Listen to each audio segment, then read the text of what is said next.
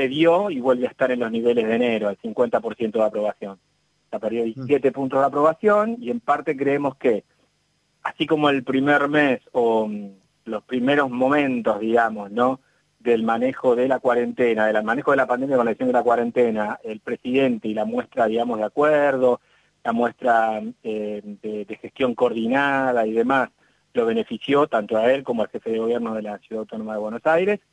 Este, en la extensión de la cuarentena empezó a meter otros temas en la agenda, agotó un poco, este, cansó, digamos, ¿no? en la opinión pública y esto se está expresando por esta caída este, de la aprobación. ¿no? Sigue siendo un presidente con alto nivel de aprobación, 50%, pero bueno, ya en unos términos diferentes, como volviendo a caer en el escenario partidista ese de 50-40, ¿no? 50% de aprobación, es, clarísimo, es, la variable, ustedes son además muy detallistas en, en, la, segmentación de las respuestas, nos dan mucha información desde nivel socioeconómico, edad, bueno, las generaciones, que es muy interesante, pero la variable que mejor explica sigue siendo, este, no lo pongamos como partidismo, pero el voto en la última elección, ¿no? Sí, sí. Sí, este, bueno, hay una aclaración metodológica, ¿no? Por partidismo siempre se hacen eh, quienes se identifican con. En Argentina la gente es más difícil ver cómo se identifican porque, qué sé yo, alguien se puede identificar como pro, como cambiemos, como macrista, del otro lado lo mismo, puede ser peronista, kirchnerista, al frente de todo, frente para la victoria. Es muy difusa las etiquetas, entonces, a pesar de que lo preguntamos, este, directamente lo que hicimos fue por dar por quién votó, digamos, ¿no? Eh, y la intensidad de ese voto. Y en función de eso armamos como, bueno, votantes del Frente de Todo, votantes de mm, Juntos por el Cambio, que son, digamos, las dos grandes eh, las dos grandes expresiones de política de Argentina, y después por quienes votaron por otros. Y lo que notamos es que en muchos temas, en muchos temas, como anclaje ese. Claro, es eh, donde hay eh, la gente lo suele llamar grieta, ¿no? Pero yo, yo eh, es una expresión vulgar, un poco pero lo que hay, yo diría, son agendas diferentes de temas, ¿no? Eh, se ve muy claramente con eh, eh, los principales problemas del país. Tienen un ordenamiento de agenda completamente distintos unos y otros. Eso es muy relevante. Y me parece que eso también se refleja después en la valoración o en la aprobación de cada una de las medidas en particular en relación a la cuarentena. ¿no? Claro. No, te decía, vos sabés que me terminó de caer la ficha cuando vi tu trabajo respecto de que sí, son dos agendas diferentes, pero son claramente dos cosmovisiones diferentes, porque cuando ustedes proponen ahí qué va primero, ¿no? Sino, si, si, si la salud o la economía, que eso está claramente invertido en una o en otra. Claro, bueno, eh, nosotros lo que vimos, mira, te voy a poner un ejemplo rápidamente con el tema de, la, de, la, de las agendas, en donde en donde, ¿qué le preocupa más a la gente? Bueno, y, ah, obviamente hay porcentajes diferentes, pero lo que nosotros acá queríamos medir, más allá de cuánto es el nivel de preocupación por cada tema, que desde luego todas tienen un alto nivel de preocupación, el precio de los alimentos básicos, el desempleo, los impuestos, el efecto de la pandemia, el precio de la energía, la capacidad de pagar las cuentas, la salud personal, pues todas tienen alto nivel de, importancia. Pero después cuando cortamos queríamos ver cuál era la diferencia que había entre eh, unos y otros en el precio de los alimentos, en los efectos de la pandemia, en el desempleo, en la capacidad de pagar las cuentas, en la deuda, el cambio climático, los impuestos y la, la posibilidad de una recesión, te digo casi no hay diferencia. Son muy parecidas, hmm. digamos, los niveles de preocupación entre unos y otros.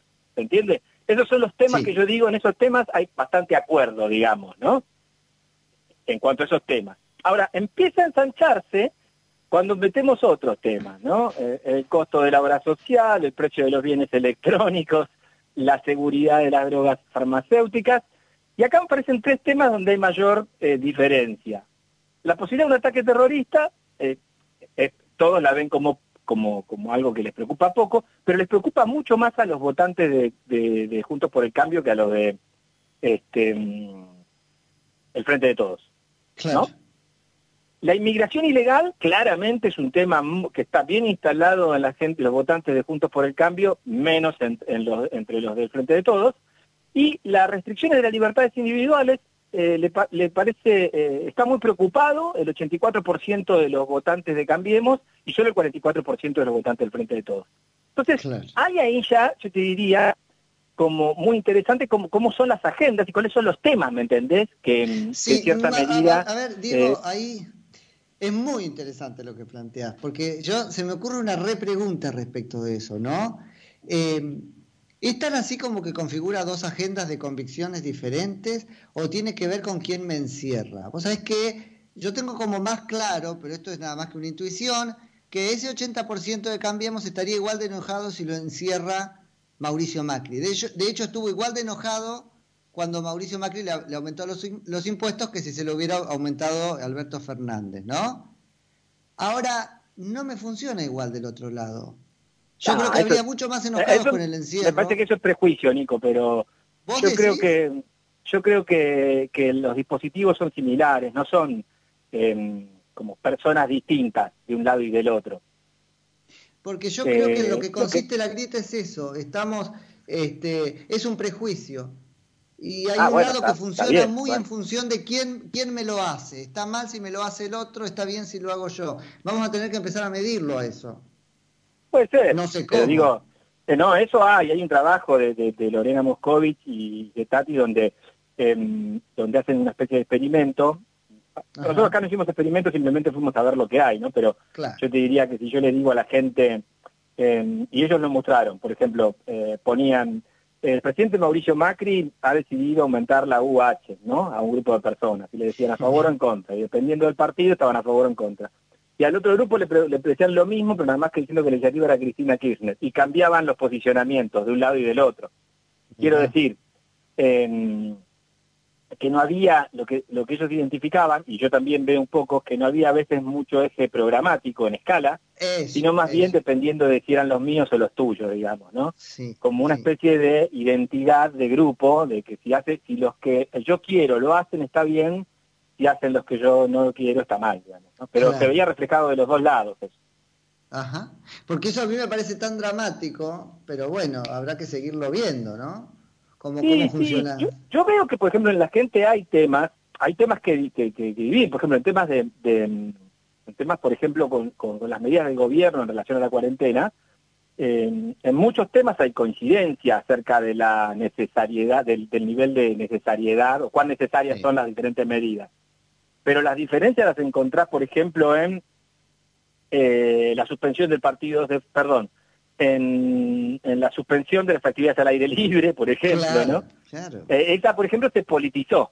Eh, sí, para lo, para la, para los digamos del frente de todos el 75% considera que es, es, una medida necesaria y solo el 40% de los de Cambiemos considera que es necesaria o sea tenés 25 eh, sí 20, 30, eh, 20, 35 puntos de diferencia en cuanto a la idea de la necesariedad que hay, ¿no? Hay muchas diferencias, muchos temas, eh, no en el distanciamiento social, no en el cierre de las fronteras, eh, no en el tema de los partidos de fútbol, no, no, eh, no la suspensión de las clases presenciales, hay mucho acuerdo entre ambos, pero hay otros temas que me parece que entra, que están vinculados con, con, cómo atender la cuestión, digamos, de los contagios, pero que entraron en la agenda de los partidos, que, que se partidizaron, y que entonces el acuerdo o el desacuerdo fluye más por el lado de estoy de acuerdo o no estoy de acuerdo, porque depende de quién lo haga, eh, y eso es un problema, porque, eh, eh, porque bueno, acá está, hay, hay, en el medio hay dos temas importantes, ¿no? que es la salud y el tema de la economía, por un lado, las dos cosas son importantes. Totalmente, totalmente. Sí, es una, lo, lo, pones de una buena forma, sí, la verdad que es así. Este, Diego, y, y que volvamos al tema de la del apoyo, de la imagen, no sé cómo, cómo decirlo, a la medida, porque ahí se confunde un poco, o no sé si yo estoy mezclando, la imagen que hay respecto del Poder Ejecutivo, la imagen que hay respecto del Estado General de las Cosas, la del gobierno, la del presidente, todo hmm. tiene grandes diferencias. Sí, bueno, eh, la satisfacción en general siempre es 10, 12 puntos menos que la de la aprobación. Pasó siempre, desde hace 5 años, 6 años que medimos, siempre. La gente está mm. menos satisfecha de lo que aprueba. Pero eso es un fenómeno que ya, quizás lo hemos hablado nosotros dos también ya varias veces al aire. Sí, sí, Hay una diferencia porque una cosa es el nivel de satisfacción que tengo y otra cosa es el nivel de crédito que yo le doy para responder a esa insatisfacción al gobierno. Siempre es un poco más alto. Eh, en eso yo te digo, bueno, eh, las cosas están parecidas a enero desde el punto de vista, ¿no? De, de, de, la, de la aprobación. Y de las imágenes, con algunas diferencias, ¿no? Respecto de enero. Bueno, las diferencias son que tanto Alberto como Rodríguez Larreta pasan a ser, digamos, los dos dirigentes políticos con mejor imagen, digamos, ¿no? Eh, mm. Esto es lógico porque, bueno, eh, fueron protagonistas importantes, digamos, desde marzo para acá, de, esta situación. Axel Kicillof es el otro gran protagonista, pero Axel está como más anclado, el, yo diría, el tema de eh, la adhesión que hay con él, ¿no? Sí. Está más partidista, si querés se cae más en el partidismo, ¿me entendés? Es una figura que le cuesta crecer outgroup, digamos, fuera de, eh, de los núcleos duros, ¿no? Le pasa lo mismo a Macri, ya le pasa lo mismo a Elisa Carrió, es ese tipo de personajes, para citar de un lado y del otro. Ahora, Rodríguez Larreta y Alberto Fernández pasan a ocupar, digamos, los primeros lugares de, de, mm, de imagen positiva, Ambos tienen una diferencial positivo, además, importante, o sea, tienen mucha más positiva que negativa. Este, obviamente, eh, respecto de la medición de abril, hubo una retracción producto del desgaste y de, la movilización que hay ahora además de la sociedad, pero en general este, se mantienen bastante bien arriba. Esto es, esto es bueno, esto es una interpretación, si querés, eh, eh, un prejuicio político mío, esto es bueno porque me parece que, si bien eh, la, eh, el riesgo, digamos, de la grieta o de la tensión o de la polarización que empieza a haber en la calle, como vimos en la manifestación del otro día y demás, este, puede, puede generar que algún dirigente quiera capitalizar eso eh, polarizando. Lo que me parece interesante es que a nivel macro todavía los más dialoguistas, los más moderados, etcétera, siguen teniendo mejor imagen. Esto es bueno porque, eh, bueno, Primero porque me parece que eh, esto puede alentar a que entonces, si alguien quiere capitalizar su imagen en la opinión pública, tenga una estrategia más cooperativa, más colaborativa, más de diálogo y menos confrontativa, ¿verdad? Hay más incentivo a hacer paloma que a hacer halcón, digamos, en esta discusión. Pues para, yo estoy interpretando eso, digamos, porque eh, sí, sí, sí, eh, en principio parecería ser que sí. Ahora el problema es que si la sociedad se te divide y valora positivamente a los halcones de un lado y los otros valoran positivamente a los halcones del otro, por más que los moderados tengan un buen perfil, cada uno va a querer a cultivar, digamos, a su, a su, a su base. Entonces, para mí, ese escenario está abierto. Yo, eh, mm, eh, ¿cómo te podría decir? Eh, me parece que una lectura posible es esta, que es un buen indicador el hecho de que Fernández y Larreta, porque me parece que expresan, digamos, ¿no? Posiciones bastante dialoguistas ambos, este, eh, de trabajo en conjunto para resolver un problema y demás. Después hay diferencia, obviamente, como lo dicen todos, pero son políticas, punto, no pasa eso. Ahora, el riesgo es cuando empiezan a capitalizar los otros, ¿no? Los que, eh, más allá de las diferencias políticas, empiezan a meter otro tipo de ruido en la agenda de la gente sí, yo tengo ahí un tema personal, pero vas a decirme que es un prejuicio, yo lo admito porque este sí, y es que me cuesta mucho ver eh, templado a Alberto Fernández. Yo lo veo cumpliendo una función de este, hacernos parecer templadas posiciones que siguen siendo extremas. Y eso me parece muy peligroso. Entonces, ahí yo veo una cosa del cómo sí que me preocupa mucho está bien, es legítima tu preocupación. Yo no lo veo de esa manera, además, bueno... Fíjate en lo de la reja, lo de la reja todo bien, pero la reja me la sacás. ¿Cómo?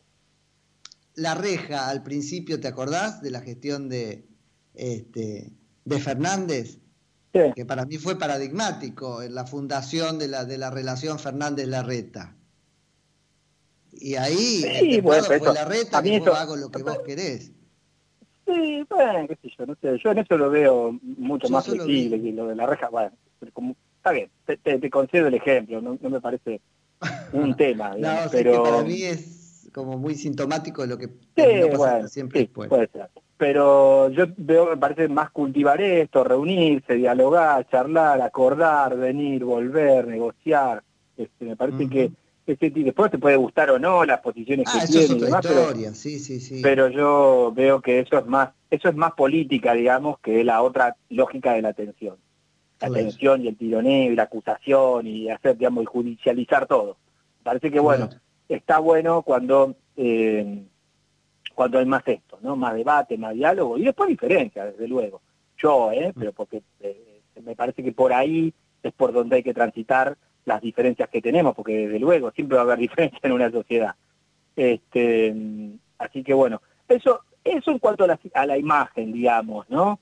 Eh, de los dirigentes. Ahora, bueno, sí lo que se nota es que pese a que Alberto y, y Larreta tienen, este, siguen capitalizando con una mayor imagen positiva, lo que sí hay es una erosión respecto de abril, de, digamos, del, primer entusiasmo y del primer respaldo de la opinión pública a ambas, este, diría, a ambas formas de gestionar la crisis este, sanitaria y que se fue erosionando en estos meses, ¿no? Lo cual me parece que, bueno, eh, en principio, este, vamos a tener que estar atentos a esto, porque también hubo un cambio en los énfasis que la gente pone en el tema. El, tema sanitario empieza a desplazarse, al menos en algunos sectores de la opinión pública, y empiezan a cobrar más peso eh, el tema del desempleo, la inseguridad, la inflación, la corrupción, y ya no tanto como la vez pasada, nuestra medición de abril, era eh, la cuestión sanitaria era el centro, ¿no? Sí, sí, sí. Entonces, una de las cosas Que, nosotros nos preguntaban y que yo sostenía era que, bueno, que la gran ecuación que había que ver cómo se resolvía era eso. Una vez que ceda en la agenda de preocupación y la cuestión sanitaria, em, cómo podía afectar eso o no em, los niveles de aprobación del gobierno. Bueno, ya, ya estamos viendo, digamos, ¿no? Si cede eso, empieza, empieza a afectar un poco y a erosionar un poco los niveles de aprobación. No, no, el gobierno la tiene muy mal, porque bueno, esto también es en mi perspectiva, pero eh, le, va a costar mucho recordar el logro de la este, cuarentena en términos sanitarios cuando salgamos del todo y nos enfrentemos al, este, a, la situación económica, ¿no? Sí, que eso es, poco porque me parece que va a depender mucho de va a, depender mucho de cómo se configure en, en la explicación que la gente se dé acerca de a qué se debe eso o sea, la situación que esté viviendo. Yo lo que estoy viendo es que, bueno, obviamente, cuando la economía empieza a ser, y aparte en la situación en la que estamos, ¿no? Empiece a ser el, el, centro de la discusión, este, bueno, eso lo va a erosionar al gobierno, ¿no? Como claramente erosiona siempre que la economía es el tema, el tema central y las cosas no van bien, ¿no? totalmente. Diego, y en términos de imagen, bueno, ya sabemos algo de, de la reta y del propio Fernández, pero ustedes hacen una medición bastante más eh, amplia. ¿Qué, te ha dejado, no sé si sorprendido, pero te llamó más la atención de todos esos nombres por los que preguntan? Bueno, eh, en los ministros nos llamó algo la atención eh, que, quería comentar. Uno es que nosotros no veníamos midiendo a Sergio Berni, por ejemplo. No. Pero como está teniendo tanto tanta presencia pública y se comporta, yo diría, como un personaje de alcance nacional, no de alcance estrictamente provincial, eh, lo incluimos y, hemos hecho una reducción del número de ministros porque preguntábamos por todos los ministros, pero había ministros que, bueno, francamente no eran conocidos, entonces hicimos un recorte, ¿no? porque tampoco podíamos saturar tanto a la gente con preguntas. Em, y entonces varias cosas, eh, incluyendo la Bernie, bueno, ahora Bernie, aparte como es el más conocido y demás, bueno, Bernie tiene, tiene, tiene, es el que tiene más, digamos, imagen positiva bruta, pero obviamente también tiene mucha negativa, porque eso le pasa, en general con los ministros pasa eso. Los más conocidos tienen de las dos, digamos, ¿no? Más positiva y más negativa. Le pasaba a Patricia Bullrich, por ejemplo. Siempre era la que tenía mayor positiva este, bruta, pero era la que también más negativa tenía, con lo cual cuando hacías el diferencial le daba negativo, ¿no? Había otros ministros cuyo diferencial le daba mejor, como Frigerio, eh, como la ex ministra de Desarrollo Social y demás pero bueno, no eran, no tenían tanta exposición pública. Bernie tiene ese, ese, ese perfil, mucha exposición pública y entonces junta de un lado y del otro, amores y odios. Pero también vemos que seguía Ginés González encabezando la lista, digamos, de los que más este, positiva tenía. Eh, nosotros pensamos al la vez pasada que nos pasó esto, que era Ginés el que estaba en la punta, que bueno, con la centralidad de la, de la cuestión sanitaria, este, Ginés era obvio que iba a, seguir teniendo ese nivel de exposición y por lo tanto de conocimiento y de imagen positiva, pero como se corrió, yo diría, prácticamente del escenario desde el primer mes hasta ahora, ¿no? Del, del protagonismo sobre el manejo sanitario, me parece que tienen más protagonismo hoy Quirós y Goyán, digamos, el de provincia y el de Cava, que el mismo Ginés, ¿no? al menos en la agenda y en el debate público. Sin embargo, pensábamos que iba a caer un poco, pero no, sin embargo, eh, Ginés sigue estando arriba, Santiago Casero, desde luego, es el jefe de gabinete, pero todos ellos, y después hay varios más, pero casi todos los ministros tienen un diferencial negativo. Es decir, tienen, algunos tienen buena positiva, pero tienen más negativa, digamos, que eh, positiva. Salvo un caso, que nos llamó la, atención porque hace rato que lo veníamos siguiendo y, que no, le, no lograba instalarse dentro de los más conocidos y ahora pareciera ser que lo está haciendo, que es el ministro de Educación, Nicolás Trota. Ajá. Bueno, es el único que tiene un diferencial positivo favorable, con lo cual me parece que ahí hay un personaje interesante para seguir de los ministros porque no tiene ese perfil que tienen los otros, ¿no? en este contexto, aunque sí es un funcionario que está en el centro porque, bueno, el tema de la suspensión de la clase eh, eh, lo tiene a él. lo Diego? ¿Protegió a los chicos en el tiempo correcto? ¿Qué, claro, exactamente. Entonces, eh, y ahora está trabajando, bueno, en, protocolos para ir abriendo lentamente para la segunda etapa. Entonces, bueno, ahí me parece que tenemos un funcionario que este, es interesante seguir y monitorear a ver cómo va a ser la evolución. Este es un dato que nos llamó la atención, este, y que alguien que no lo teníamos eh, así como un como un protagonista dentro del, del, gabinete, digamos, ¿no? Pero me parece que sí, ahora viéndolo en perspectiva y como vos decís, pasa a tener un protagonismo importante. Bueno, interesante para, interesante para mirar. Y no quiero quitarte mucho más tiempo, pero sí que, que por último nos cuentes un poquito qué, qué, pasa con las expectativas, porque ese es siempre un, un reservorio eh, interesante, ¿no es cierto?, para los gobiernos y la política en general. ¿Estamos optimistas, estamos este, pesimistas? No, estamos el futuro? Este, estamos, estamos este, yo diría, este, pesimistas. Ajá. Eh, muy pesimistas. Había cierto optimismo en enero, pero bueno, la pandemia me parece que, bueno, o sea, todo el mundo sabe que, que la situación no va a mejorar, ¿no? Entonces, eh, de cara al futuro, el, 46% considera que de cara al futuro las cosas van a estar peor. Claro. Este, socialmente, ¿no? Eso, eso es un dato interesante porque a nivel personal solo un 26 cree que eso va a pasar. A nivel personal la gente sigue siendo bastante eh, optimista, porque el 60% dice que va a estar igual o mejor, digamos, ¿no? Hmm. De cara al futuro, a un año adelante. Pero en términos colectivos, el 46% dice que este, colectivamente el país va a estar peor. Ahí siempre hay, viste, esta especie de diferencial entre el, digamos, lo sociotrópico y lo psicotrópico, ¿no? Sí, eh, sí. Ahora, eh, siempre es importante, Diego, eso para el gobierno de Cambiemos lo mirábamos mucho porque claramente tenía su, su mayor tanquecito de reserva en eso, ¿no? Había hecho como su, su, alianza con el público en que estamos mal, pero los voy a llevar a salir adelante. Cuando dejamos de creer en eso, se le complicó. Acá es igual de importante, menos importante. Sí, es importante, pero lo que pasa es que hay un tema excepcional, que fue la cuarentena y la pandemia, digamos. Esto es un shock. Yo, eh, ¿viste? Entonces, esto hay que, hay que leerlo en este contexto. Esto, esto no es eh, algo similar a otra lectura posible de otra coyuntura que pudiéramos hacer, que pudiéramos haber hecho. ¿Me, me explico? porque si somos optimistas o no respecto de si puede domar el, el, cisne negro, una cosa así. No, claro, claro, claro. Probablemente habrá que ver en, en, octubre, en noviembre, en diciembre, cómo viene la cosa, y por ahí levanta y se modifica este pesimismo actual. Pero después de estos tres meses eh, de, digamos, de, de, riesgo sanitario y además de deterioro económico y social, bueno, es, es, muy difícil que la gente diga que dentro de un año vamos a estar bien. Sí, no, no, es kriptonita este, realmente. Ahora, eh, te, mentí, porque ahora tengo una pregunta más. No, muy interesante, la verdad, lo que han hecho. Y es sobre el pequeño porcentaje, pero que lo hay, y no es tan pequeño. Ahora me dirás que dice que está mejor que antes.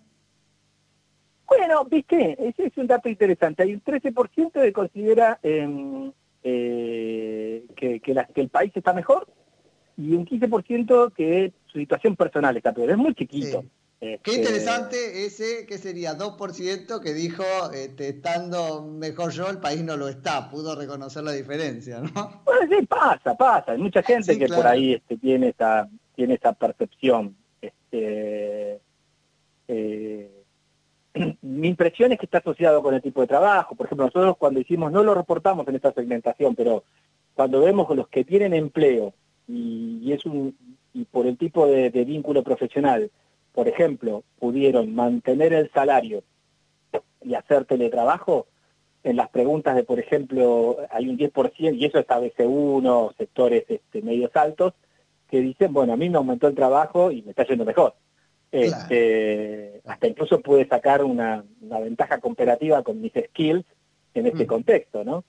Entonces, este, hay, pero es un segmento, como vos bien lo observás, pequeño, digamos, ¿no? Pero hay, este, tienes, qué sé yo, incluso hasta te diría por ahí con el, con el tele, con la venta online están aumentando la venta de artículos para home office y demás. Por ejemplo, un dato interesante, que no es la encuesta, ¿Quién la encuesta de manera indirecta que vimos es que hay una cierta preocupación por el aumento de los bienes electrónicos, pero también cuando ves este, eh, los indicadores sobre el consumo de, aplicaciones y suplementos para el trabajo online, aumentó muchísimo la demanda de todo eso y eso encareció los precios de esos artículos. ¿no?